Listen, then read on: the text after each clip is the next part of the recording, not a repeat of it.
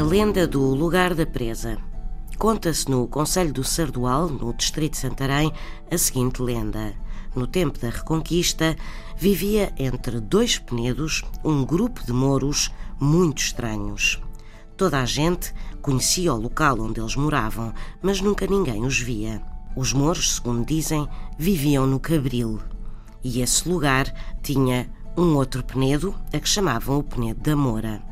Uma noite os mouros começaram a fazer uma ponte para ligar os dois penedos entre os quais viviam, e para fazerem a ponte construíram uma represa. Mas as águas começaram a crescer e ameaçaram alagar toda a região.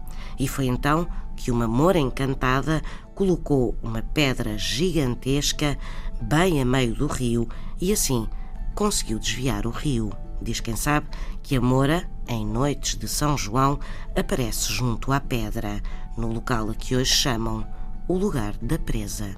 São histórias assim mesmo.